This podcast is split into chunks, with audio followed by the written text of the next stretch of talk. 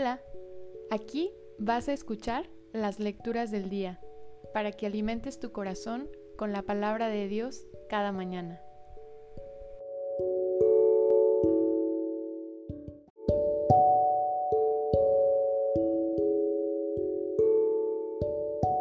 Del libro de la sabiduría. Amén la justicia, ustedes, los que gobiernan la tierra Piensen bien del Señor y con sencillez de corazón búsquenlo. Él se deja hallar por los que no dudan de Él y se manifiesta a los que en Él confían. Los pensamientos perversos apartan de Dios y los insensatos, que quieren poner a prueba el poder divino, quedan en ridículo. La sabiduría no entra en un alma malvada, ni habita en un cuerpo sometido al pecado.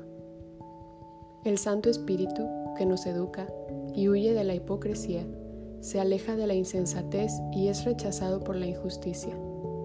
La sabiduría es un espíritu amigo de los hombres, pero no dejará sin castigo al que blasfema, porque Dios conoce lo más íntimo del alma, observa atentamente el corazón y escucha cuanto dice la lengua.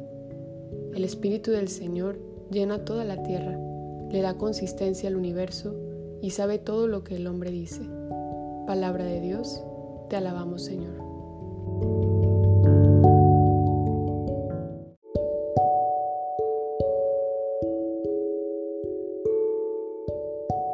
Del Salmo 138. Condúceme, Señor, por tu camino. Tú me conoces, Señor, profundamente. Tú conoces cuando me siento y me levanto. Desde lejos sabes mis pensamientos. Tú observas mi camino y mi descanso. Todas mis sendas te son familiares. Condúceme, Señor, por tu camino. Apenas la palabra está en mi boca y ya, Señor, te la sabes completa. Me envuelves por todas partes y tienes puesta sobre mí tu mano. Esta es una ciencia misteriosa para mí, tan sublime que no la alcanzo. Condúceme, Señor, por tu camino. ¿A dónde iré yo lejos de ti? ¿Dónde escaparé de tu mirada? Si subo hasta el cielo, ahí estás tú. Si bajo al abismo, ahí te encuentras. Condúceme, Señor, por tu camino.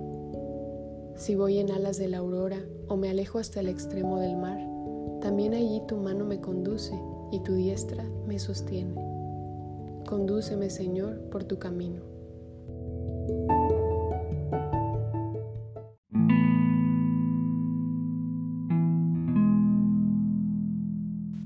Del Santo Evangelio según San Lucas. En aquel tiempo, Jesús dijo a sus discípulos, No es posible evitar que existan ocasiones de pecado, pero hay de aquel que las provoca. Más le valdría ser arrojado al mar con una piedra de molino sujeta al cuello, que ser ocasión de pecado para la gente sencilla. Tengan, pues, cuidado. Si tu hermano te ofende, trata de corregirlo, y si se arrepiente, perdónalo. Y si te ofende siete veces al día y siete veces viene a ti para decirte que se arrepiente, perdónalo. Los apóstoles dijeron entonces al Señor, aumentanos la fe. El Señor les contestó, si tuvieran fe, aunque fuera tan pequeña como una semilla de mostaza, podrían decirle a ese árbol frondoso, arráncate de raíz y plántate en el mar, y los obedecería. Palabra del Señor. Gloria a ti, Señor Jesús.